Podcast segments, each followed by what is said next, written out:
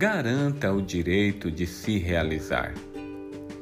Fico triste quando vejo pessoas que escolhem não ter sonhos, ou melhor, optam por abrir mão dos próprios sonhos para viver os sonhos dos outros.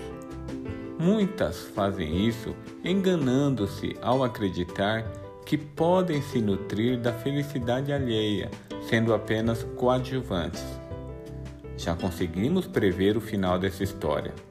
A frustração um dia surge e com ela a mágoa por aquele que parece ter roubado seus sonhos. Não, não foi o outro quem os roubou. Foi uma escolha da pessoa que decidiu não tê-los.